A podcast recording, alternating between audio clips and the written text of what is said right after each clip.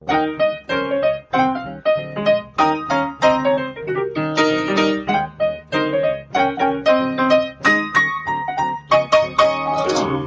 und herzlich willkommen zum Was denkst du denn Podcast. Mein Name ist Nora Hespers. Und ich bin Rita Molzberger. Und falls ihr euch über kleine Meerschweinchengeräusche äh, wundern solltet, wir haben auch noch ein Säugling anwesend. Genau, als Gast. Als Gast, genau. Der darf einfach seine Meinung kundtun, wann immer ihm danach ist. Aber vielleicht äh, lässt er uns einfach eine Stunde reden. Wir Mal gucken sehen. mal. Genau.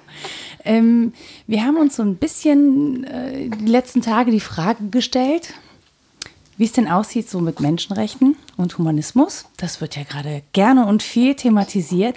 Und was ich mich frage ist, ich will das überhaupt nicht verhandeln, ehrlich gesagt. Aber ich möchte gerne wissen, wo das herkommt. Wo kommt unsere Idee her, ähm, dass wir sowas haben wie Humanismus oder Menschlichkeit? Ähm, wieso haben wir uns eigentlich irgendwann mal auf diese Menschenrechte geeinigt? Und wieso fällt es uns trotzdem so schwer, ähm, die einzuhalten? So, und ich dachte, Rita, du kannst mir vielleicht ein bisschen weiterhelfen an der Stelle. Aha, aha. Ja, genau. Also als Nicht-Historikerin können, kann ich helfen, also wo das jetzt äh, genau herkommt, wann welches Recht aufgeschrieben, festgehalten wurde und so weiter. Das ist mein Thema weniger. Aber in der Tat hat mich das ja auch beschäftigt, aufgrund der aktuellen Ereignisse, aber auch, weil in der Diskussion schon seit Jahren ähm, so eine These im Raum wabert, die ist ähm, schwer zu widerlegen, weil sie so selten argumentativ vertreten wird, nämlich wir orientieren uns an irgendwelchen Idealen und der Humanismus ist eins davon und daran kann man doch nur scheitern und lasst es uns doch lieber pragmatisch angehen. So. Und äh, aufgrund dessen habe ich mich auch gefragt, na, ist es denn eine verhandelbare Idee, wie du sagst, oder muss ich die bestreiten, ähm, kritisieren, diskutieren oder muss ich die mit Werf vertreten? Und ähm, was die Herkunft angeht, ist es eben so, dass es mehrere Strömungen sind, die da ineinander fließen. Man spricht schon am Anfang des ähm, 21. Jahrhunderts eigentlich vom dritten Humanismus. Also das heißt, er hat schon mehrere Wellen erfahren.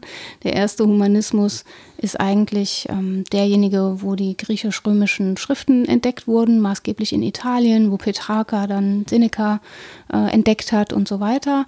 Und dann gibt es den Neuhumanismus, so rund um Schelling, Fichte, Humboldt vor allen Dingen auch. Ähm, daher kommt, glaube ich, unsere Rede vom Humanismus. Meistens meinen wir den Neuhumanismus.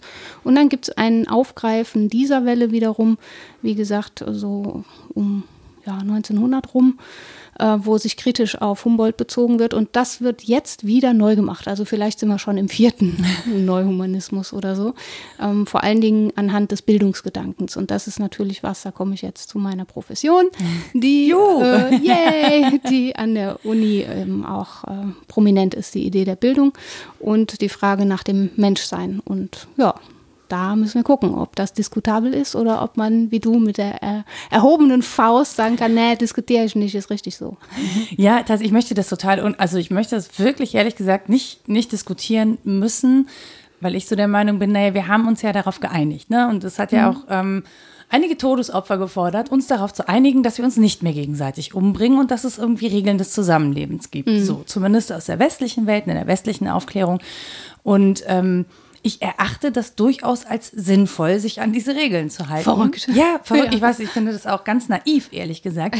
Wohl wissend allerdings, ähm, und das zeigt, zeigt uns die Menschheit in ihrer Gesamtheit ja immer wieder, ähm, dass der Mensch anscheinend nicht einfach so, so tickt. Mhm, genau. So. Äh, Ja, die Frage ist, ist ein Ideal schon dadurch diskreditiert, dass es nicht erreicht wird? Das ist ja meistens die These. Das ist sowieso viel zu hoch gesteckt. Da kommen wir gar nicht an. Menschen sind nicht so. Wenn die sich doch morden und umbringen wollen und Kriege führen, warum halten wir an dieser Idee des Humanismus fest?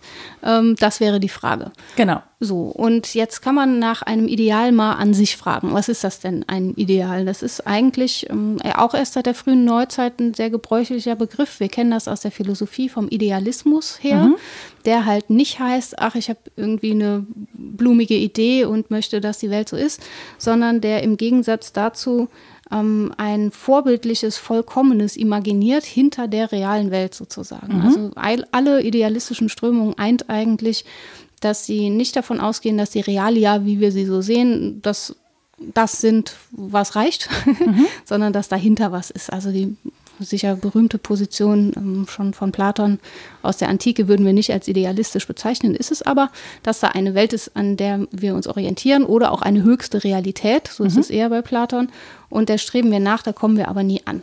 Und ich frage mich immer, warum das so ein Problem ist, wenn man da nicht ankommt. Warum kann man nicht sagen, ja, man muss darum ringen und es wird immer wieder Rückfälle geben, aber das Ideal an sich hat Bestand. Ich finde das gar nicht problematisch. Ja, das ist so eine seltsame Idee des Scheiterns, ne? Also ja. eine seltsame Vorstellung dieses Scheiternsgedanken, dass etwas ähm, nur dann erstrebenswert sei, wenn es auch erreicht werden kann. Ja, genau. Interessanterweise habe ich mir genau, das klingt jetzt ein bisschen bescheuert, ich weiß, ähm, ich habe mir Gedanken darüber gemacht, als ich am Samstag hier im Losepark, das ist ein Skatepark, mhm. an der Ramp stand und die Jungs beobachtet habe beim äh, Skaten. Es waren halt an dem, oder in dem Fall nur noch Jungs anwesend, die Mädels haben auch mitgeskatet.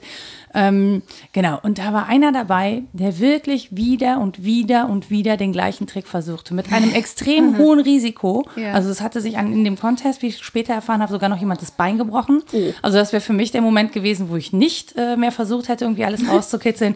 Das war diesem Typen offensichtlich völlig egal.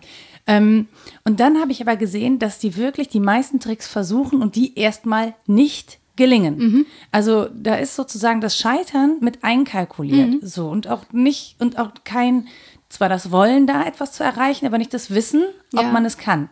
So. Witzig, ich ja. Und das fand ich irgendwie, das fand ich irgendwie völlig faszinierend, dass es so, und das ist ja, das ist ja völlig, völlig gängig im Sport, ne? Also ja. du scheiterst ja in einer Tour. Du scheiterst ja. eigentlich ständig, ne? Die, die, die Phasen, in denen du Erfolg hast, die sind ja sehr gering. Naja, irgendwann scheiterst du halt an einer bestimmten Bewegung nicht mehr oder nicht mehr so oft. Ja, dann kommt das nächste. Dann versuchst du die nächste Komplexität, ja genau. Ja, ist witzig. Ich ähm, habe die gleiche Erfahrung mit ähm, Musikstudenten an der Musikhochschule mhm. und Sportstudenten. Ja. Die sind irgendwie anders drauf als die in Anführungszeichen normalen LehramtskandidatInnen. Das ist jetzt auch gemein, das stimmt nicht. Ich mache hier ja. so Kohorten auf, das ist nicht wahr. Aber insbesondere bei den Musikussinnen ist es schon so, dass die das total gewöhnt sind. Wenn ich einen Text nicht verstehe, lese ich ihn nochmal. Dann lese ich ihn nochmal, dann lese ich ihn nochmal, dann schlage ich alles nach. Wenn ich ihn dann noch nicht verstanden habe, ist das gewissermaßen tragisch, dann fühle ich mich doof. Aber ich würde nie sagen, der Text ist doof, der ist zu schwer oder so, ja. wo ich es sonst höre, weil die das Üben gewöhnt sind und das Scheitern. Und weil das Ideal ist, alles daran zu verstehen und es gut zu machen. Und mhm. ich glaube, das kommt echt aus der Haltung. Ein Stück spielen, ein Instrument erlernen, das kann man auch alles erstmal nicht. Da muss man ganz viel üben und machen und tun, ja, bis man da ankommt. Und bei Sport Sportlerinnen und Sportlern so ähnlich. Die Frage ist ja, ob wir das nicht ins Normalleben retten können, so ein Ethos, oder ob wir das tun sollten. Das ist die zweite Frage. Naja, wie gesagt, der Typ, der sehr viel Risiko eingegangen ist, bei dem war ich mir nicht so sicher, ob das gesund ist, was er da tut oder nicht. Ja, er war offensichtlich mehr an dem Trick als an seiner Gesundheit orientiert. Oh, okay. Das auf jeden Fall. Ja. Also, ähm, das kann man wohl eindeutig so feststellen. Er hatte auch nachher wirklich völlig blutige Ellbogengelenke. der hat das nicht mehr abgewischt. Hat es denn einmal geklappt? Das ist ja die Frage. Nicht während ich da stand, aber ist, ich bin gegangen, bevor er fertig war mit Versuchen, glaube ich. ja. Ob es irgendwann später in der Nacht noch geklappt hat, weil sie sah jedes Mal spektakulär aus. Also ist auf, ist auf jeden Fall ein sehr real orientiertes Ideal, würde ich sagen. Ne? Ja, aber das ist so, das, aber trotzdem hat es mir echt nochmal vor Augen geführt, dass, das, dass die Normalität eher das Scheitern ist. Ja. So. Und wenn ich sage, dass Scheitern eher Normalität ist, dann kann ich ja auch an Idealen scheitern, dann ist das ja gar nicht mehr so problematisch. Genau. So. Ich muss zumindest nicht damit hadern, dass ich das nie erreichen werde, weil schon der Weg dahin, es besser zu machen oder Der Weg ist das mal, Ziel. Ja, nee, nicht das Ziel ist, weil das Ziel ist ja das Ziel. aber, aber ich habe auf dem Weg die Möglichkeit, es mal besser zu machen und mal schlechter. Und jetzt ist das ja auch was. Klar, wenn ich alleine einen Skate-Trick übe, dann mache ich den für mich oder für jemanden, der da sitzt und den Schuh andrucken will. Weiß ich nicht. Kann auch sein. Aber die meisten Ideale sind ja sittlich-ethischer Natur, über die wir jetzt sprechen. Ne? Mhm. Nicht erkenntnistheoretische, da reden wir gar nicht so sehr drüber, sondern über sittliche und ethische Ideale. Und die setzen halt voraus, dass wir so eine gemeinsame Idee davon haben, was unser Handeln leiten soll. Bei Kant ist ein Ideal zum Beispiel gedacht als regulatives Prinzip. Das mhm. ist gar nicht eine Realität, sondern das ist ein Prinzip, das wir gemeinsam verfolgen und das unser Zusammenleben regelt. Das heißt aber auch, ich muss eine Idee davon haben, wie Zusammenleben gut wäre. Mhm. Und dass ich das schwer hinkriege, auf der ganzen Welt alle zu vereinigen auf eins, das ist ja klar. Wie soll das mal einfach so funktionieren? Aber dann zu sagen, oh, kriegen wir eh nicht hin, lassen wir direkt, das finde ich hochresignativ. Das finde ich nämlich auch hochresignativ und ich meine, das ist ja, also das Ideal beinhaltet für mich ja auch das Mögliche. Ne? Ja. Also ähm, wenn ich kein Ideal habe, also wenn ich nichts, also kein höheres Ziel habe, nichts, was über dem steht, was ich grundsätzlich denke, was erreichbar wäre, ähm, bewege ich mich ja auch nie daraus. Also dann, das hält mich ja eigentlich auch so ein bisschen am Boden, wenn ich mich nicht mhm. nach, weil ich muss ja mal an diese Vertikalspannung ja, denken, ja. von der du oft redest. Ähm, also, ne, wenn ich mich nach oben spanne, sozusagen, dann erreiche ich vielleicht mehr, als ich vorher denke. Ich meine, unser, unser Denken und unser Horizont ist ja per se einfach beschränkt. Ja, das so. ist schon so, genau. Also das Scheitern kann man auf mehrere Weise deuten und das ist eine davon. Also sich zufrieden zu geben und mit dem Adorno würde sagen, mit der Anpassung ans real Vorfindliche zufrieden zu sein und das dabei zu belassen.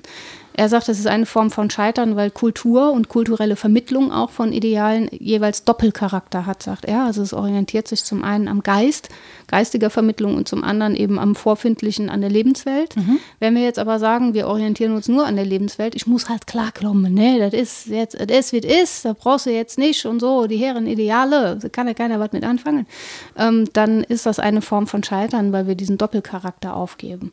Es ist wohl auch eine Form von Scheitern, sich nur am Ideal aufzuhängen und die real vorfindlichen Probleme zu ignorieren. Also sich am Sein sollen aufzuhängen und immer nur zu sagen, was jetzt besser wäre, ohne zu schauen, was Menschen denn fähig sind zu geben. Ähm, zum Beispiel, wenn man übersieht, dass äh, Bildung hoch abhängig ist davon, wo Menschen groß werden, was sie für Bedingungen haben und sagt, ja, wir müssen aber alle gebildet sein und dabei die Realia übersieht, das ist natürlich auch Quatsch. Ne?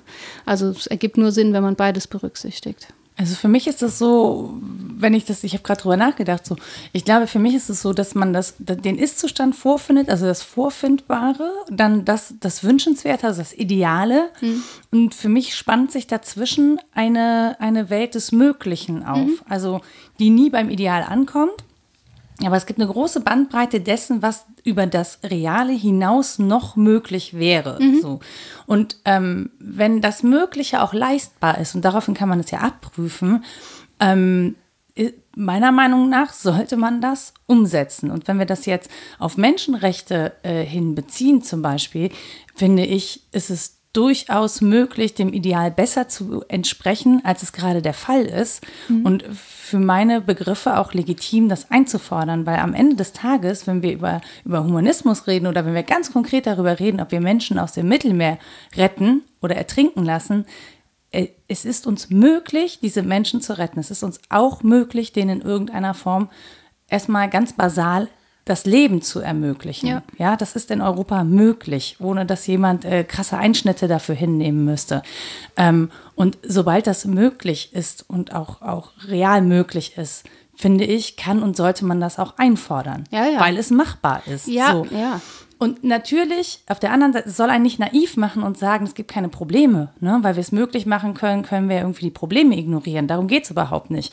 Aber an der Stelle, wo es erstmal äh, um, um dieses Existenzielle geht, also Menschenleben retten, finde ich es total indiskutabel, wenn wir es möglich machen können, es nicht zu tun. Ja, das Zynische ist ja, dass auch die Politikerinnen und Politiker und andere Menschen, ähm, die an dieser Diskussion teilhaben, niemals sagen würden, lasse doch verrecken.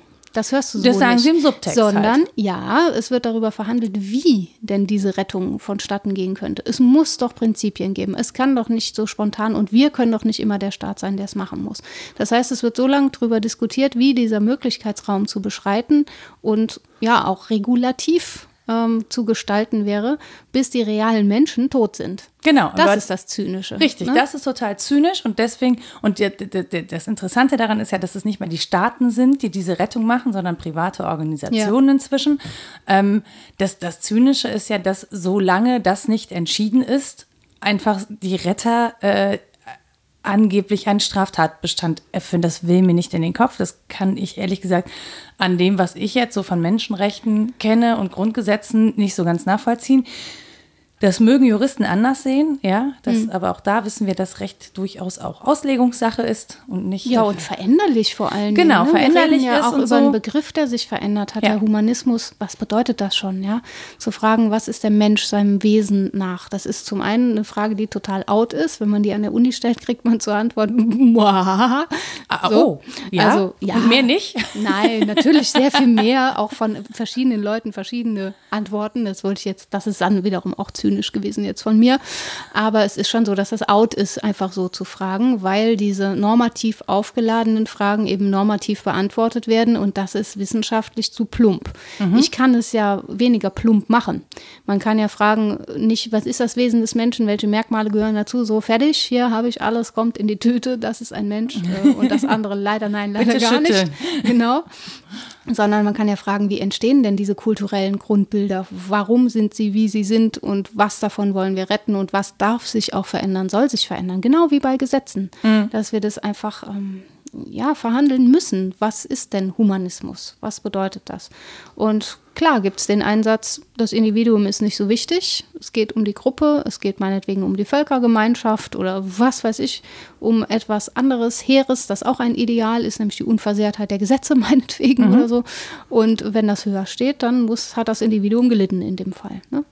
Und das, das ist, ist eine Argument. Ja, aber das ist eine Argumentation, die ich zunehmend höre. Und an mhm. der Stelle bin ich persönlich immer befremdet, weil ich frage mich, wer dann die Wertzuweisung macht. Mhm. Also wer bestimmt oder was bestimmt denn dann, dass zum Beispiel unser unser, unsere Staaten oder unsere Leben schützenswerter wären als die der Menschen, die im Mittelmeer ertrinken. Ja. Also, und da finde ich, also da gibt mir auch keiner bisher eine zufriedenstellende Antwort drauf. So, ja. ich meine, im Prinzip ist man einfach in einer, in einer zufällig glücklichen Lage, wenn man hier geboren und groß geworden ist, wenn man äh, ja, wenn man sich hier ein Leben aufgebaut hat oder wie auch immer und in einer sehr misslichen Lage, wenn man irgendwo geboren ist, wo das nicht möglich ist. Aber das sagt ja noch überhaupt gar nichts über mich, also über meinen Wert als Menschen aus. Und wir definieren ja auch den Wert oder die Menschenwürde nicht danach, der ist nett und der ist ein Arschloch. Ja. Zum Beispiel. Das wäre auch schwierig. Ja, aber ja, das ja, ist so, das, das, klingt halt überhaupt nicht durch, wenn, nee. wenn man in so einer Perspektive diskutiert und sagt, naja, das Kollektiv ist schützenswert. Ähm, aber warum? Ja, also, vor allen Dingen, warum muss ich das Kollektiv gegen das Individuum ausspielen? Ja. Warum kann ich nicht sagen, Kollektiv ist da, wo die Individuen glücklich verhandeln, wie sie zusammenleben wollen, und zwar unversehrt, ne? ja. wenn wir bei dem Begriff äh, sind fällt er ja häufig ne, beim Humanen, die Unversehrtheit des Lebens. Ähm, ich habe da einen klugen Satz zugehört, ganz nebensächlich in der Diskussion von Professor Lutz Koch, der ist ähm, Kantianer, vielleicht auch logisch, dass er ihn sagt, wobei der ja gar nicht Kant direkt repräsentiert. Der sagte, es wäre doch schon so viel gewonnen, wenn wir uns darauf verließen, dass wir das Inhumane aktiv vermeiden. Ja. Warum müssen wir ständig verhandeln, was denn dann das Humanum sei? Darüber verlieren wir das Individuum möglicherweise. Aber so ein, und sei es nur Gefühl bei einigen, Gefühl dafür, was inhuman ist. Und sich dann darauf zu verlassen, dass wir das meiden können, dass wir was anderes machen können als das Inhumane, das wäre doch schon was. Und ja. das fand ich echt überzeugend. Und dann muss man nicht mehr Individuum und Gesellschaft und Kollektiv gegeneinander ausspielen. Warum? Wenn es um das Inhumane geht, dann gilt das sowohl für inhumane Zustände gesellschaftlicher Natur als auch inhumane Zustände in Gruppen, aber auch das Individuum betreffend. Und das ist zu vermeiden da kann ich nicht gegen argumentieren und würde ich auch gar nicht wollen. Also ja. das Ding ist halt, ähm, dass wir aktuell natürlich sehr viel Scheitern an diesem Ideal feststellen, ja. auch da, wo wir Menschen gerettet haben. Ne? Ja. Also wenn man sich so Zustände in, in äh, Lagern für geflüchtete Menschen ansieht, äh, wenn man sich ansieht, wie Menschen an Grenzen nicht weiterkommen, wie äh, Frauen und Kinder be- oder misshandelt werden, äh, wie selbst Grund hygienische Bedürfnisse nicht erfüllt werden können, äh, dann ist da relativ viel, was nicht so richtig, also was ich ja. mit, meinem, mit meiner Vorstellung von Humanität nicht vereinbart bekomme. Ja, und dann muss ich auch revidieren, was ich eingangs gesagt habe, nämlich, dass das doch kein Problem sei, am Ideal zu scheitern. Das habe ich erstmal so, ne? Haut mal erstmal so raus, ja, ist halt so, aber das Scheitern kann furchtbar sein. Ne? Ja. Für, die, für die betroffenen Menschen ist es schrecklich, wie wir scheitern, in welchem Ausmaß wir auch scheitern. Ja. Schrecklich. Und es ist ein Problem auch für das Ideal. Also das Problem des Humanismus ist ganz sicher auch, dass er so komische Umwege genommen hat, gerade über den Bildungsgedanken mhm. und dann in, zu einem bildungsbürgerlichen Gedanken geworden ist, der wiederum ganz viele Menschen ausschließt. Also dass so ein Neuhumanismus dann irgendwie zur Elite gehörte auf einmal. Kannst du den kurz, diesen Bildungsgedanken kurz ausformulieren? Ja, ja das kann ich mal versuchen. also äh, Wilhelm von Humboldt zeichnet dafür im Wesentlichen verantwortlich für den Neuhumanismus im 19. Jahrhundert, befinden wir uns da so etwa. Und es geht auch immer noch wie im Originalhumanismus Humanismus, um die griechisch-römische Tradition. Hier vor allen Dingen ähm, um Sprache und Schrift, also diese philologischen Zugänge, die sind besonders wichtig. Und es geht darum, dem Menschen als Kräftewesen das zuzusprechen, was er zur Entfaltung braucht. Also Humboldt würde sagen, das Wesen des Menschen ist Kraft. Der hat verschiedene Kräfte, physische Kräfte, aber auch äh, Fantasie, Vernunft, Gefühl und all das. Und dieses Zusammenspiel der Kräfte muss ihm ermöglicht werden, und zwar im Dialog mit Welt. Mhm. Welt ist so das Gegenüber, das ist das möglichst mannigfaltige, da kann ich möglichst viel mitmachen und deswegen kann ich am besten meine Kräfte daran entfalten. Alles, was dazu beiträgt, ist bildungsfreundlich, alles, was das verhindert, ist bildungsfeindlich, mhm. so ganz plump gesagt. Und er macht auch nicht den Fehler, Bildung und Ausbildung gegeneinander auszuspielen, sondern sagt, ja, das eine ist wichtig, dass wir ausgebildet werden zu irgendeinem Beruf, aber sich bilden als Person. Ne? Das ist nochmal eine ganz andere Nummer. Das ist was, was von innen kommt. Ja, und das hängt natürlich zusammen mit dem Gedanken des äh, Humanen, des, ja, der Vollentfaltung menschlicher Kräfte und ist zunächst mal allen zuzusprechen, die am Menschsein teilhaben. Natürlich kann man jetzt fragen, ja, was ist mit Menschen, die nicht all diese Kräfte haben? Humboldt sagt nichts über verschiedene Formen von Behinderung. Ne? Da kann man unterstellen, dass er immer nur den kräftigen weißen Mann des äh, elitären Westens vor Augen hat. Das ist möglicherweise so, mhm. aber das muss der Idee nach nicht so sein. Das ist halt in seinen Schriften so. Es ist ja auch zeitgebunden. Mhm. So, und der Bildungsgedanke, der sich aber daraus dann generiert hat, ist eigentlich der des altsprachlichen Gymnasiums, mhm. wo die, wo die Töchter, da war ich. Ja, die höheren Töchter sind dahin gegangen. Ne? Ja, das war ja. ich nicht. Ja, ne, aber dass das so eine, so eine Form von Elite annahm, die eigentlich dem Gedanken nach nicht zwingend ist. Warum soll das nicht jedem ermöglicht sein? Bei Humboldt steht, der Schreiner soll Latein und Griechisch lernen. Natürlich. Hä, warum denn nicht? Es, hm. ne, das ermöglicht, an Welt teilzuhaben und erschließt einem Horizonte. Zumindest an der damaligen Welt. Heute ja. ist so eher so schwierig. Ja. Dann vielleicht lieber Französisch und ja, Englisch oder Spanisch oder so. Egal, es, auch, es müssen auch keine Sprachen sein. Man kann auch darüber reden, ob nicht das Ästhetische, das war dann bei Hegel zum Beispiel mhm. viel wichtiger, oder ähm, das Politische für Adorno viel wichtiger. Ähm, das ist, was entfaltet werden muss im Zusammenhang dieser Kräfteentfaltung. Also man muss das ja nicht philologisch und sprachlich verstehen. Das ist auch Teil der Kritik mhm. am neuhumanistischen Bildungsgedanken. Ja, aber wenn wir den jetzt haben, den Bildungsgedanken an sich und ständig dran scheitern und der nimmt dann noch dazu historisch so miese Verläufe, mhm. dann ist natürlich klar, dass diejenigen, gerade die Unterprivilegierten, und diejenigen, die da äh, kritisch sind, sagen, nee, das ist ein Scheißgedanke, den brauchen wir nicht, ja. Wenn wir jetzt von Bildung sprechen, dann doch bitte nicht mehr in diesem Sinne. Und das finde ich halt voreilig, weil ich lieber von dem Ideal retten würde, was allen zugänglich ist mhm. und dann einen kritischen Zugang wählen zu dem, was es für Verläufe genommen hat und neu fragen, für wen soll das gelten und wie können wir das entfalten. Genau, das ist nämlich das, was ich jetzt einwenden wollte, ist, dass dieses Ideal ja gar nicht voraussetzt, dass es für bestimmte Menschen ist, sondern dieses Ideal setzt ja erstmal voraus, dass es sozusagen für alle Menschen sei. So, also ja. ne, sein, die Kräfte zu bilden und zu entfalten im, im Austausch mit ja. der Welt. Das sagt ja nicht, wie ich dafür beschaffen sein muss, erstmal grundsätzlich. Ja. Ja, ja, bei ihm ist es schon definiert. Also er sagt vor allen Dingen, es soll proportionierlich soll diese Kräftebildung sein. Jetzt kann man fragen, was Proportionen sind. Ne? Wenn man vom einen zu wenig hat, muss man dann mehr vom anderen machen oder wie?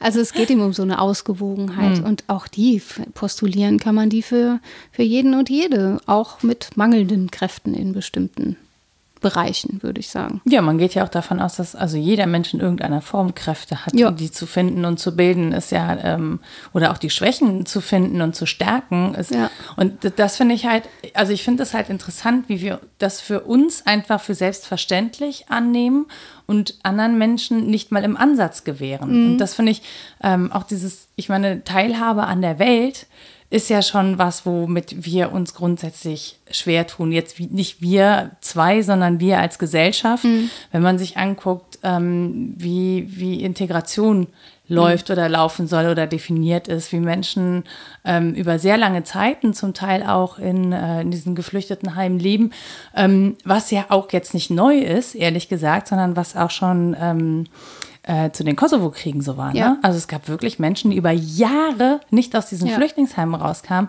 und deren Kinder da auch nicht rauskamen und eben nicht teilhaben konnten an der Welt, in der sie lebten, weil um die Welt. Man kam ja auch übrigens nicht rein. Ne? Wenn genau, sagte, du kamst nicht raus. Ja, ja, genau, ja. du kamst nicht raus und du kamst nicht rein. Mhm. So und ähm, dann ist, dann war es das schon mit Teilhabe an der Welt.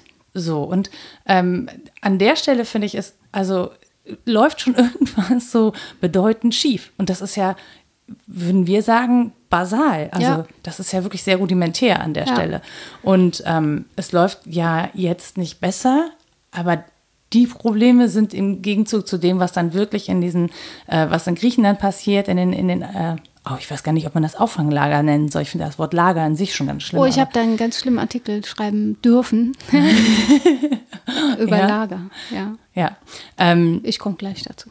genau, aber ähm, also da, da wär, ich glaube, da wäre man froh, wenn man nur das Problem hätte und nicht mhm. irgendwie so Probleme der Grundversorgung sozusagen. Ja. Und ich finde, eine Grundversorgung sicherzustellen, ist auch menschlich oder human. Und es ähm, gibt ja sehr, sehr viele Menschen, die sozusagen aus der privilegierten Situation hier sagen, dass sie unbedingt auch helfen möchten und da ja auch echt äh, tatkräftig unterstützen und ihre Zeit und ihr Geld da rein investieren, was ich unfassbar bewundernswert finde, mhm. ehrlich gesagt. Und ähm, mich gleichzeitig schäme, dass ich mich nur in Bewunderung ergehe und, und Geldzuweisungen, aber eben nicht in Tatkraft. Äh, so. Ja, ja. Ja, was du ansprichst, finde ich. Ähm hochwichtig, weil es mit einem anderen Thema zusammenhängt und wir ja auch herausgefunden haben, dass diese Themen sich ähneln. Als wir mhm. dieses Thema gefunden haben, habe ich gesagt, ach, ich würde auch gern mal über Türme sprechen. Und erstmal klingt das wie Kirsche und Minze, passt nicht zusammen, Alter. Weil mir aufgefallen ist, dass wir diese Hochbauten ständig als Metaphern benutzen. Mhm. Elfenbeinturm Turm. gerne Leuchtturm, diese Dinge. So, und das sind besondere Orte, die sich besonders auszeichnen. Ein Lager aber auch. Mhm. Ich durfte, wie gesagt, den Artikel Lager schreiben in einem Band über Heterotopien, also Anderorte, mhm. Orte, die anders funktionieren als der Rest. Und ich habe mich so lange schwer damit getan, weil ich erstmal rausfinden musste, was anders heißt. Was ist ein anderer Ort? Was ist der Normalort und was ist ein Andersort? Mhm. Und natürlich gab es schöne Lämmer. B war Baumarkt, das durfte Herr Schütte machen, den zitiere ich nachher auch noch in, den, in der Literatur, weil der auch schon über Vertikalspannung geschrieben hat. Aber ne, Lager fand ich super schwierig. Und was ist das, was uns so Sonderorte ausgestalten lässt? Ja, mhm. wahrscheinlich das ähm, Gefühl oder die politische Überzeugung, man könne dies nicht integrieren in Gesellschaft, wie sie halt ist. Es sei zu viel, zu anstrengend, zu anders, mhm. um hier teilzuhaben. Und dann kriegen diese Orte ganz oft so eine Eigendynamik, eigene Gesetze auch, die funktionieren so ja. ähnlich wie die woanders. Aber wenn man sich so Reportagen aus großen ähm, Lagern anguckt, merkt man ja auch, was da betrieben wird, ist äh, genau dasselbe wie in jedem Fehl, ne? Irgendwie Handel und Streitigkeiten und Verträglichkeiten und eine Form von Politik und mhm. dann wird irgendeine Form von Geld eingeführt, selbst wenn es das da nicht gibt oder so. Also das ähm, sind gar nicht so andere Regeln, aber von außen ist aufgenötigt, dass sie an einem anderen Ort stattfinden sollen. Und da findet man dann nicht zueinander. Und dann zu sagen, wenn wir das schon gesellschaftlich so etabliert haben, dass alles irgendwie so seinen Ort hat, meinetwegen auch eine Nervenklinik, mhm. wie das früher hieß, das waren doch anders Orte, die haben wir nie betreten. Ja. Ne? Also das, das Abseitige, das gehört irgendwo an einen anderen Ort. Wie sollen wir dann glaubhaft versichern, ja, aber das Humanum, das verbindet uns alle? Obwohl wir Orte schaffen, wo wir nie zueinander kommen. Das finde ich total seltsam. Also wir brauchen diese Orte sicher, aber wir bräuchten auch sowas wie eine gemeinsame Idee davon, wie Menschsein sich verwirklichen soll, in je unterschiedlicher Form. Ja, das Ding ist, finde ich, dass die, äh, dass diese Andersorte oft keine Tür haben. Ja. Genau. Also so, das ist ja auch meine Kritik am Leuchtturm, wenn man sagt, die Uni soll ein Leuchtturm sein, der ist innen hohl, ja, und hat so eine Mini-Tür, da latscht ein Typ hoch und macht Licht dafür, dass kein Schiff zerschellt. Also das ist ja. schön, aber die Uni sollte nicht so sein, oder? Also ehrlich nicht.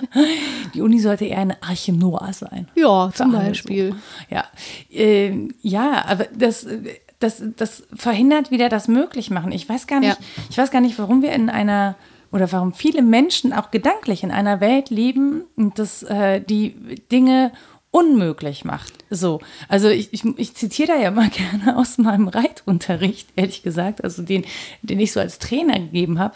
Ähm, dass ich versuche, den Menschen zu erklären, sie mögen zwar die eine Tür schließen, durch die sie nicht wollen, dass das Pferd geht, aber dann wenigstens eine andere aufmachen. Damit das Pferd nicht raderdoll auf der Stelle tritt. Oder? Ja, auch mhm. da, damit, ähm, damit einfach klar ist, wo es hingehen soll. Mhm. Ne? Wenn ich einfach nur Türen zuhaue, irgendwann, dann, hat, dann ist das total frustrierend. Ja. Das heißt, wenn ich ständig vor zu Türen laufe, aber nicht weiß, wo die Tür offen ist, weil es mir keiner sagt, im Zweifel, weil ich ne, in einem fremden Raum bin, fremder Raum heißt für mich, ich muss was Neues lernen, mhm. ne? dann, ähm, dann geht es nicht nur, dass ich immer nur Türen zumache, dann ja. muss ich auch irgendwie eine Tür aufmachen. So. Ja, und wenn ich jetzt sage, das inhumane Vermeiden ist eine Form von Türen schließen, das ist ja negativ argumentiert, mhm. ne, was unterlassen.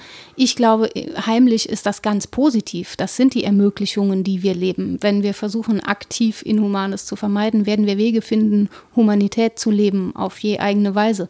Diskutablerweise auch. Wenn der mhm. andere sagt, hey, geh mir weg mit deiner Scheißhilfe, ja, dann darf man auch mal fragen, okay, warum nervt dich das? Was brauchst du denn eigentlich? Es geht ja auch so viel an den Bedürfnissen. Äh, Total, äh, es orientiert sich null an Bedürfnissen. Ja, ja. Ne? Also auch an, an keiner, also an, an welchen Bedürfnissen es sich, und das ist jetzt wirklich sehr meinungsgefärbt, aber das Bedürfnis, das gerade am meisten befriedigt wird, in meiner Wahrnehmung, ist ein Machtbedürfnis ähm, von, von Menschen, die Politik machen möchte ich das nennen. Mhm. so. Nee, es geht, es geht vor allen Dingen aktuell äh, eher so um Machtkämpfe. Und mhm. ich habe das Gefühl, es geht halt überhaupt nicht um, um Bedürfnisse, um Bedürfnisse von Menschen, mhm. sondern um, um Bedürfnisse von Konstrukten. Oder also es ist sehr abstrakt einfach. Die Bedürfnisse, die erfüllt werden, die sind abstrakt und eben nicht, ähm, nicht greifbar. Und das ja irgendwie lässt mich das insofern verzweifelt, weil das was abstrakt ist und was ich nicht greifen kann, dagegen habe ich auch wenig Hebel. Also da mhm. habe ich mhm. wenig Ansatzpunkte. Und ähm, Wobei Machtgeilheit ja schon was festgelegtes wäre, was man auch ähm, ja, was wird ja auch kritisieren kann. Das wird kritisiert, das wird ja auch, ne? Also es ja. gibt ja auch genügend Petitionen, die zum Beispiel ähm, einfordern, dass jemand namens Seehofer ähm, dann doch wahr macht, was er angekündigt hat, so ohne, also um mal dahingestellt zu lassen, ob ich jetzt dafür oder Diese dagegen bin. überspannten Ideen, irgendwas, irgendwas tatsächlich zu verwirklichen. Ja, was man ankündigt, das ist schon, ich finde auch, dass es abstrus ist. Aber es, also es passiert ja nichts. Ja. So, ne? Also es ist noch nicht etwas, das irgendetwas verändert mhm. oder was Veränderung bringt. Und ähm, dann kann man halt nur das machen, was Menschen gerade tun. Mhm. Ähm, sich da abwenden und zu sagen, gut, dann nehmen wir das halt selbst in die Hand. Mhm. Das hat aber natürlich Grenzen. So, weil wir immer an dieser, an dieser Zunentür der Politik sozusagen erstmal scheitern. Und das, was wir machen können, taucht so ein bisschen darunter durch und befindet sich in so einer Grauzone. Ne? Ist auch einfach eine große Krise der Demokratie, wenn ich mich in Politik in einem demokratischen Staat nicht repräsentiert fühle, sondern gezwungen sehe, das meine zu tun, abseits von dem, was die Politik in Anführungszeichen macht. So ist das ja nicht gedacht in der Demokratie. Vor nee. allen Dingen nicht gemäß Repräsentationsgedanken. Das, das nicht, das ist das eine. Das andere ist halt irgendwie, dass natürlich irgendwie nicht so richtig klar ist und sich nicht rauskristallisiert, wer denn jetzt die Mehrheit ist, ja. die was wollen ja, ja, soll. Genau. Also das ist wirklich so, natürlich, wenn jetzt am, äh, war das am Freitag, hier keine Ahnung, irgendwas zwischen 5.000 und 10.000, ich habe so viele Zahlen gelesen, Menschen auf die Straße gehen, ähm, um, um äh, pro Seenotrettung zu demonstrieren, mhm. dann ist das natürlich auch eine, riesen, eine große Masse. Ja, ja, das sieht man ja dann auch. Und, und trotzdem ist es gemessen an der Stadt Köln, jetzt irgendwie sind es Wenige. Also wenige, ja. ehrlich gesagt. Ja, ja, aber das ist bei allen Demos so, dass es letztlich wenige sind, wenn man es runterrechnet, glaube ich. Und damit habe ich auch gar nicht das riesigste Problem. Also Veränderungen gingen häufig von Eliten aus. Ich habe auch kein Problem mit dem Begriff der Elite an sich, wenn wir sagen, das sind kleine Gruppen mhm. von irgendwas. Das mag sein, dass von daher Veränderung stattfindet. Ich glaube, was dahinter steht, ist zum einen diese Krise des Politischen, die wir gerade angesprochen haben, zum anderen aber auch eine Krise des Ideals an sich, weil die Ideale, die ja, hier vertreten werden, häufig hochflexibel sind. Die sind eben nicht normativ fest, was Vorteile hat. Das ist mhm. gut. Ne? Das heißt nämlich auch, ähm, dass wir weniger Ausschlüsse haben. Aber wenn das Ideal der flexible Mensch ist, der sich immer so anpasst und der irgendwie gut klarkommt in Gesellschaft und der so das macht, was gerade ansteht, dann ist es ganz schwer in Zeiten richtiger Bedrängnis zu sagen, und das ist das Richtige, das tue ich jetzt. Weil mhm. ich dann immer erstmal gucken muss, ja, okay, wie ist denn das Vorfindliche, was machen eigentlich die anderen, ist das okay, wenn ich das mache? Und im Zweifel muss ich mich gegen den Strom verhalten, das tun Menschen nicht sehr gern. Man hat so ein bisschen das Gefühl, man hat keinen Standpunkt mehr, sondern der ja. Standpunkt, äh, der ist auf einer Luftmatratze im Baggersee. Ja, wir lernen Und er verschiebt ja sich halt mal so nach rechts ja. und mal nach links und so. Und dann wird ja. man so hin und her getrieben in den, ich weiß, so Baggersee hat jetzt keine großen Strömungen, aber es sind halt ne, Untiefen hat er un aber. Untiefen so. und man wird da vom Wind ein bisschen hin und her gepustet. Ähm, aber es ist natürlich trotzdem so, dass es irgendwie nicht fix ist und damit natürlich ähm, auch immer was dran vorbeigeht, sozusagen. Und ähm, Demonstrationen, demonstrieren steckt im Wort drin, ja, Standpunkte, wenn es gut läuft. Und trotz allem glaube ich, wenn man jetzt sich mit dieser Masse dieser Menschen unterhalten würde, gäbe es auch innerhalb dieser Standpunktdemonstration immer noch Verschiebungen. also ne, das Fall. ist einfach nur ein Punkt, auf den man sich sozusagen einigen kann. Das heißt auch nicht, dass alle Leute, die da mitgelaufen sind, sich irgendwie super miteinander verstehen. Mhm. Man hat sich an der Stelle nur auf einen Punkt geeinigt. Ja. Und man hat sich ähm, geeinigt, dass man an der Stelle sozusagen pro Menschenrechte ist. Genau, so. für diese eine Sache der Auslegung. Ja. Genau, es wäre natürlich schön, wenn es ganz grundsätzlich gilt, dass man pro Menschenrechte ist. Ja. Ne, aber ähm, ja, auch das kann man, also wenn man jetzt die Organisatoren anguckt, auch da könnte man verhandeln ne? oder mhm. sagen, naja, ja, das findet er jetzt irgendwie wichtig und ganz andere Sachen äh, findet er jetzt nicht so wichtig, weiß ich auch nicht. Mhm. Muss das sein. Ähm, ja, aber ich finde, dass ähm, also ich, für mich ist das einfach grundsätzlich, aber ich glaube, vielleicht ist es Einsichtsfähigkeit oder was auch immer. Ähm, für mich ist ganz grundsätzlich nicht verhandelbar, ob wir Menschen menschlich behandeln im Sinne von, ob wir, ähm, ob wir, ob wir sterbenden oder ertrinkenden Menschen helfen, ob wir sie retten. Und ähm, natürlich muss es möglich sein, also wäre es viel, viel schöner, wir würden irgendwie in der Lage sein, dafür zu sorgen, dass diese Menschen auch da bleiben können, wo sie eigentlich ehrlich gesagt auch leben wollen. Ja, ja. Ne? Ja, also, was sie auf sich nehmen, also ja, das ist eine, ja. ganz andere Diskussion, wer sich da bewegt und wohin und warum, ja. Genau. Äh, tragisch, ja. Ja, es ist wirklich hochtragisch, vor allen Dingen, weil ja unterstellt wird, dass sie, dass sie lieber bleiben wollen. Ich, ja, ja. So, so nett ist es ja dann oft auch nicht. Ja, klar. Also, so, ja. Ähm, ja, und das irgendwie, äh, die Frage ist, wie bekommt man sozusagen einen Konsens hin, mhm. der eben nicht nur, also ich meine, wir tun uns hier ja schon schwer, aber wir tun uns zum Beispiel über kulturelle Grenzen hinweg ja noch schwerer, einen Konsens zu finden, mhm. was das angeht. Und ehrlich gesagt ähm, stelle ich mir die Frage, wie bekommt man das als Konsens hin? Mhm. Also ich habe das ist jetzt eine gefühlte Wahrheit, das kann ich nicht mit, mit Fakten belegen, ehrlich gesagt. Aber es scheint ja immer da Fluchtbewegungen zu gehen, zu geben, wo Machtgier und Machtbestreben besonders groß sind und sozusagen der Mensch besonders wenig zählt. Mhm. Es würde ich jetzt einfach mal in den ja. Raum stellen als ne, ja. Beobachtung. Ähm, und ich, was mir nicht in den Kopf will, ist, dass sich so was Simples wie, naja, dass, dass man Menschen nicht wehtun soll, ne, dass man ihnen die Grundbedürfnisse erfüllen soll und so, dass das irgendwie nicht in einer breiten Masse einen Konsens findet, weil es mir so logisch erscheint und auch so natürlich in der Annahme, ja. ähm, das, äh, ja, das will mir nicht so richtig in den Kopf. Ja, aber diejenigen, die eben mehr Privilegien haben, müssten diese aufgeben, um dieses Ideal lebbar zu machen. Und das ist ja häufig auch eine Kaste, die schon über Generationen prolongiert wird.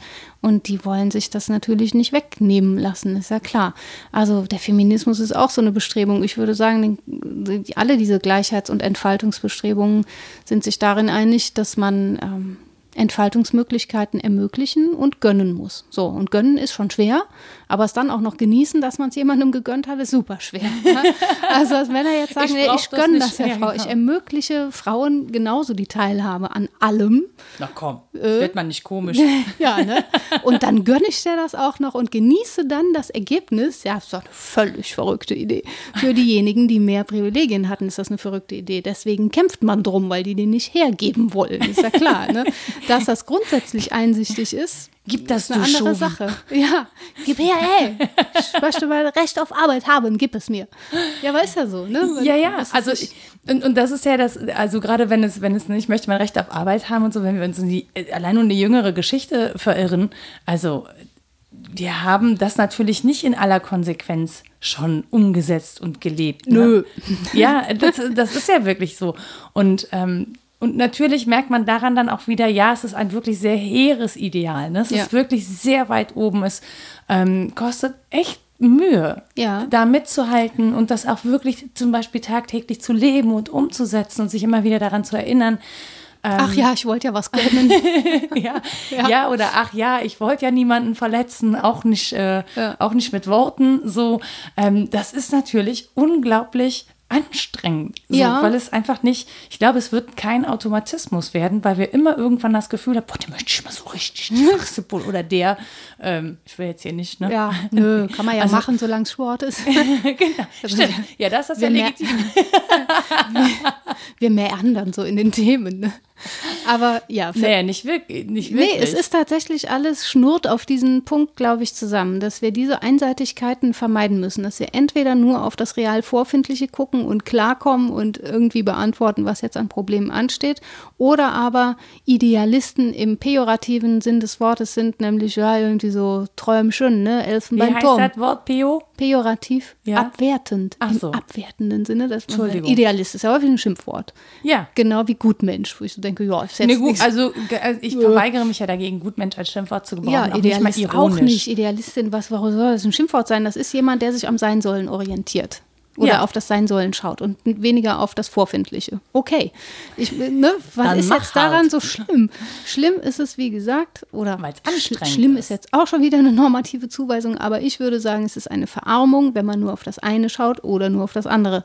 Und es mag anstrengender sein, im täglichen Leben sich klarzumachen, ja, es geht jetzt um das reale Problem und das hier zu lösen. Es geht aber auch um den Begriff von Humanitas an sich. Ähm, dann muss ich doppelt denken, Oha, schwer. Aber ich habe auch die Möglichkeit, integrativ einen Standpunkt zu beziehen, ja, der argumentativ gesichert ist. Das ist doch super. Das wäre als Politikerin übrigens toll, wenn ich in Diskussionen nämlich auf den Begriff referieren könnte und meinen Standpunkt argumentativ belegen und nicht sagen, ja, das müssen wir jetzt, weil es muss ja irgendwie geregelt werden. So. Mhm. Also wird es ähm, auf lange Sicht, glaube ich, weniger anstrengend. Also ich glaube auch, dass da natürlich irgendwann Automatismen stattfinden, weil man Dinge einfach einsieht, ja, mhm. oder weil man Dinge für sich als, als wert oder als gut empfindet. Und ähm, also ich, mein Gefühl, ich, ich rede jetzt sehr viel von Gefühlen, oder sagen wir, es sind Beobachtungen. Die Beobachtungen, die ich mache, dass vor allen Dingen Menschen, die nicht so materialistisch orientiert sind, häufig eher, oder häufiger pro Menschenrechte argumentieren als Menschen, die sehr materialistisch orientiert sind. Also das ist irgendwie so eine. Ergibt das Sinn? Das weiß ich nicht, ob das Sinn ergibt, aber ich, ich, ähm, ich glaube, dass die Menschen weniger das Gefühl haben, auf Privilegien verzichten zu müssen, mhm. weil sie das, also weil ihnen das Materielle eben nicht so viel bedeutet, wie zum Beispiel das keine Ahnung, Gesellige, das Soziale. Mhm. Ne? Also da, das ein, mit einem Was ja bekanntlich mehr wird, wenn man es teilt. genau. Folglich ist das ökonomisch gut gedacht. Da ja, ja, aber da, da, scheint sich, also da scheint sich auch so ein, so ein Riss sozusagen mhm. ähm, aufzutun, zu, zu gucken, was sind, was ist unser, was ist der herausstechende gesellschaftliche Wert. Das heißt nicht, dass die einen ohne das andere klarkommen, mhm. ganz grundsätzlich. Ne? Also, darum geht es nicht. Ich glaube, es geht darum, wo man, wohin man den Schwerpunkt ja, sozusagen okay, legt. Und mhm. ähm, das halt nicht jemand, der sozial, ähm, jemand, der sozial orientiert ist, muss nicht bettelarm sein. Ja, so, ja, ne? Aber es ist einfach nur eine, eine Wertigkeit oder ein Gewicht, ja. dass man auf, auf Materielles liegt. Und ein Materialist muss ja auch nicht asozial sein. Nein, überhaupt nicht. Also ja. Ne, ich glaube, es kommt einfach darauf an, wie das gewichtet ist ja, genau. für einen persönlich. Und ähm, ich glaube, dass da auch eher die, die Haltung vorherrscht, man habe nicht so viel zu verlieren, mhm. weil man da eher auf den Gewinn ähm, also auf den Gemeinschaftsgewinn, auf den sozialen Gewinn achtet mhm. und nicht auf den materiellen Verlust, den ja, das okay. eventuell mit sich bringt. Ah, ich, ja, ja, okay, jetzt verstehe ich auch besser, weil Material, Materialist ist ja nicht dasselbe wie Kapitalist, würde ich sagen. Ne? Nein, also nein. zu sagen, mir sind die Materie ist mir wichtig, das Reale, das ist ähm, angrenzend an den Begriff. Aber Material anhäufen hat halt häufig damit zu tun, das würde ich dass man auch Kapital eher anhäuft. Als, genau, das würde ich eher als kapitalistisch bezeichnen. Marx ist auch ähm, Materialist, ne? fragt nach den materiellen Umständen des mhm. Denkens. Äh, und dem geht es jetzt nicht darum, möglichst viel als Einzelperson anzuhäufen, obwohl wer weiß, wie der persönlich so drauf war. Ja. naja, auch wenn man sich im Sozialismus umschaut, äh, ja, ja, gibt es ja einige Leute, die mehr auch, haben als andere. Auch gleiche. ein Ideal, dessen Verwirklichung so geht so gelaufen ist. Ne? Ja, und auch nur unter großen Opfern. Also, ja, genau. Auch nicht so schön. Ja, also im Prinzip müssten wir darüber verhandeln, ob Ideale wirklich problematisch sind, nur weil sie unerreichbar sind und wenn wir da sagen, da nö, sind wir uns ja dummerweise einig. Ja, aber ich glaube, viele Menschen nicht. Also ganz ja. viele würden sagen, was ein Scheiß, was soll ich mich an was orientieren, wo ich eh nicht hinkomme, total was anstrengend. Ich, genau, was soll ich, ich mich lieber? anstrengen? Ist ja, ja dann es eigentlich ist ja auch ein bisschen das Einhorn, nein, das Nashorn auf dem Laufband ja. mit dem Einhorn. So, warum soll das weiterlaufen? Es wird niemals ein Einhorn werden. Aber es darf doch Einhörner schön finden. Es ja, darf es sich selbst lieben und Einhörner schön es finden. Es darf auch weiterhin den Wunsch verspüren. Ja. Also es ist, schwierig ist halt, wenn man sich damit selber unglücklich unglücklich macht, aber auch es gibt Menschen, die auch das irgendwie zum Lebensprinzip erhoben haben. Ja, oder man kann fragen, gibt es nicht sehr schöne Nashörner, an denen man sich orientieren kann, wo es dann realistischer wird und so. Es ist wirklich diese Verbindung von was ist real, vorfindlich, was davon ist zu verwirklichen und wie können wir mit unseren Begriffen hinterherkommen. Und wenn wir das eine lassen zugunsten des anderen, finde ich das immer schlecht. Und dann führt es wirklich auch in diese Diskussion mit den Türmen. Ich komme darauf zurück, ne, das war der Elfenbeinturm. Ja. Wenn ihr da drüber redet, bla bla bla. Und, äh, das Aber das versuchen wir ja genau nicht zu machen. Ja, glaub, also zumindest meine Wahrnehmung, dass wir versuchen eben nicht ja, in dem Turm zu leben, sondern Fall. irgendwie uns so anzuknüpfen. Ja, natürlich nicht. Wer will denn da hocken oben drin? Also ich meine, wenn es ein Hochhaus ist, sind da noch viele andere Menschen, okay, aber in so einem, also Turm, so in so einem Turm hockt irgendwie eine Frau mit langem Zopf oder halt der Leuchtturmwärter oder wer sitzt Muss denn in diesen Türmen? Da ja. möchte man doch nicht sein. Erst zieht er die an den Haaren, du, und dann sagt der Schatz, ich habe dich gerettet. das will mir nicht in den Kopf. Und beim Elfenbein hocke ich in einem Elefanten Elefantenzahn, das geht auch auf gar keinen Fall. Das ist alles schrecklich. schrecklich, schrecklich. Turmbau zu Babel und so. Ja, ja auch bei Foucault, diese, dieser Turm, der alles überschaut, oder ja. bei Herr der Ringe, das hatten wir ja auch schon mal. Das sind ja furchterregende Szenarien. Das ja. ist ja nichts, was wir wirklich wollen. Also wir wollen gar nicht so drüber stehen und gucken, sondern Aber die Türme vom Dom sind schon schön. Ja, ja, es gibt sehr schöne Türme. ich bin auch gerne raufgelatscht, immer und immer wieder. Das ist nicht das Problem. Aber diese, ähm, Metapher der Vertikalspannung äh, festzumachen und zu sagen, oben ist Elite, oben ist das Gute und was unten so passiert, wo die Ameisen rumlaufen, das hat uns nicht zu interessieren, ist natürlich Quatsch. Also, nee, das finde ich auch nicht das schön. Das ist auch nicht der Bildungsgedanke, wie er gedacht war. Echt nicht. Nee, es geht ja auch nicht dazu, sich zu Eliten zu spannen, sondern einfach äh, zu zu etwas, was man für sich als ideal definiert. Und ich glaube, wenn man jemanden fragt, wie sieht denn dein ideales Leben oder deine ideale Welt aus, dann kann man da schon zu Antworten kommen, ehrlich ja. gesagt. Und ähm, warum auch nicht? Also ja. und warum auch nicht sich daran orientieren. Das muss nicht in Form von diesen Karriere-Coachings. Du kannst alles sein, was du willst, gedöns. Du so. kannst mehr. Ja, das, ja darum geht es ja, auch ja. immer gar nicht, ne? sondern einfach ähm, einen Entwurf zu haben vielleicht. Und das heißt auch nicht, dass man, dass man Entwürfe nicht wieder aufgibt, weil man ein Ideal verwirft. Mhm. Ne? Also ja, das, äh, glaube ich, habe ich mehr als einmal gemacht. Ein Ideal, von dem ich mal dachte, es sei erstrebenswert, neu überdacht und dann auch wieder verworfen, mhm. weil, ähm, weil es eben nicht lohnt, diesem, also für mich persönlich nicht lohnt, diesem Ideal äh, ja, entgegenzustreben. Weil sich die Umstände geändert haben und oder jetzt so. was anderes ansteht. Oder ja, oder so. die Weltanschauung auch. Mhm. Ne? Also man schaut die, das, aber man schaut die Welt ja an kontinuierlich und man lernt und ähm, man sucht nach Möglichkeiten und, und je, je weiter dieser Horizont wird, desto mehr Möglichkeiten tun sich auf und dann wäre es ja Quatsch an Idealen äh, nur der Ideale wegen festzuhalten. Ja, das ist ein schöner Aufruf zu sagen, äh, schaut euch doch das Sein an und schaut euch das Sollen an. Und dann fragen wir uns mal gemeinsam, wie kommen die beiden denn zusammen? Genau. Gibt es da eine Zusammenkunft? Oder muss ich sagen, das ist irgendwie so unverbunden, da kann ich gar nichts mit anfangen, ich orientiere mich an dem einen oder und am oder am anderen. Das finde ich total unwahrscheinlich. Es gibt höchstwahrscheinlich immer gute Zusammenkünfte und auch schon Menschen, die sie leben oder Vorschläge haben. Es gibt Bücher, in denen was dazu steht, kann man lesen. Ne? und Ideen auch selbst entwickeln dazu, wie Sein und Sollen denn zueinander kommen können. Das ist nicht nur ein Fehlschluss, wenn man aus dem einen das andere folgert. Klar, das ist ein Fehlschluss, also zu sagen, nur weil es so ist, müssen wir so und so handeln. Aber dass die beiden irgendwie vermittelbar sind und zusammenkommen können, das finde ich unproblematisch problematisch. Das denke ich halt auch und ich glaube auch nicht, dass man sich da äh, streiten muss im Sinne von, was, was ist das Bessere, mhm. so, sondern ähm, ich finde, wenn man, also mir persönlich wäre es einfach lieb, der Mensch würde wieder in unseren Diskussionen mehr im Mittelpunkt stehen. Der mhm. Mensch und das Menschliche, weil das ist ja nun mal wirklich das, was uns vereint. Ne? Also wenn ich, wenn ich jeden, jeden Menschen, den ich anpieke, der empfindet außer bei besonderen genetischen Störungen Schmerzen mhm. und der blutet. Mhm. So. Und äh, das, äh, die wenigsten Menschen finden das schön. Ja.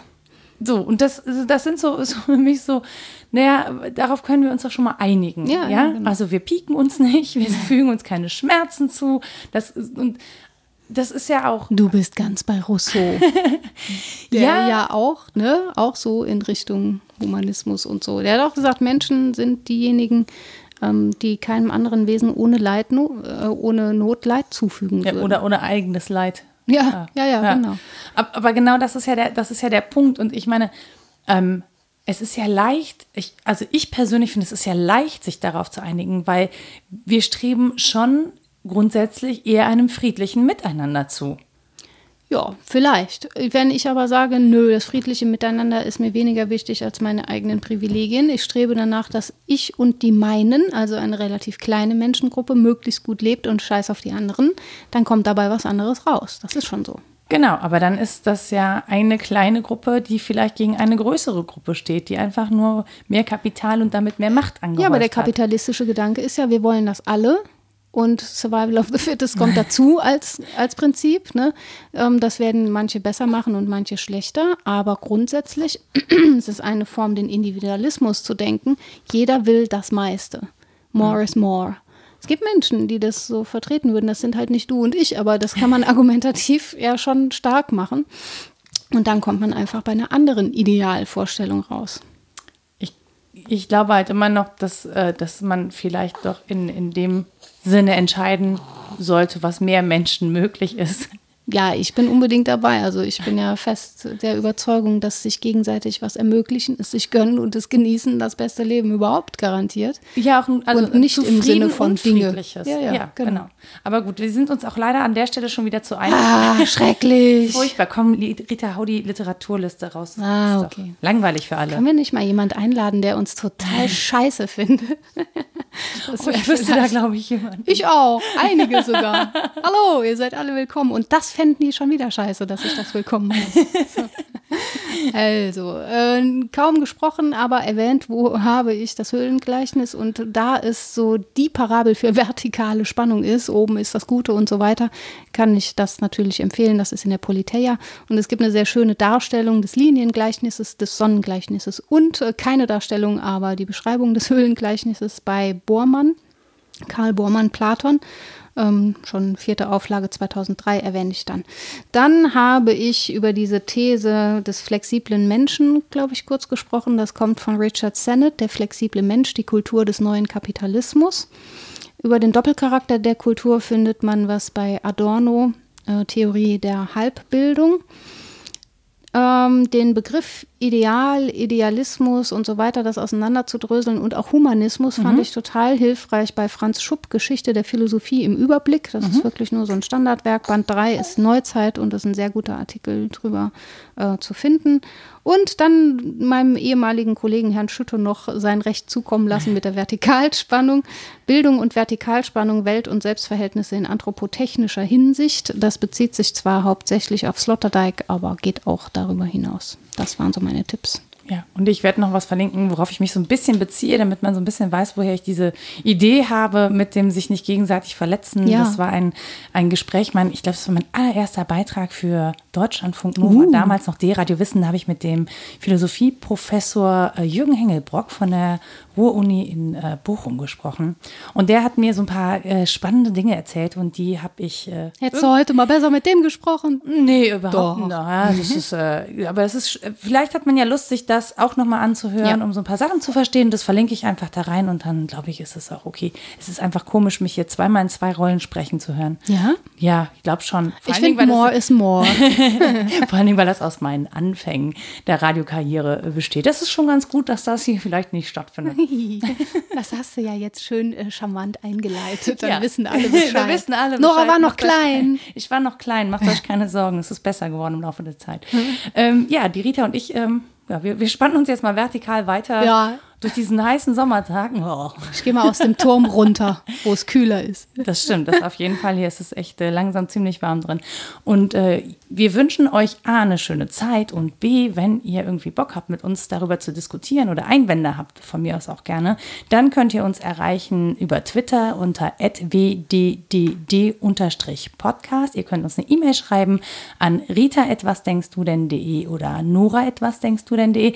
Wir haben eine Website, auf der ihr kommentieren könnt. Die heißt was denkst du denn.de. Und ähm, wenn ihr ganz große Fans seid und das Bedürfnis habt, ihr wollt uns irgendwie einen Euro für unser Podcast zu Hause dalassen, dann könnt ihr das bei Steady tun. Das findet ihr aber auch alles auf dieser Website. Und von daher würden wir sagen, bis zum nächsten Mal. Tschüss. Tschüss.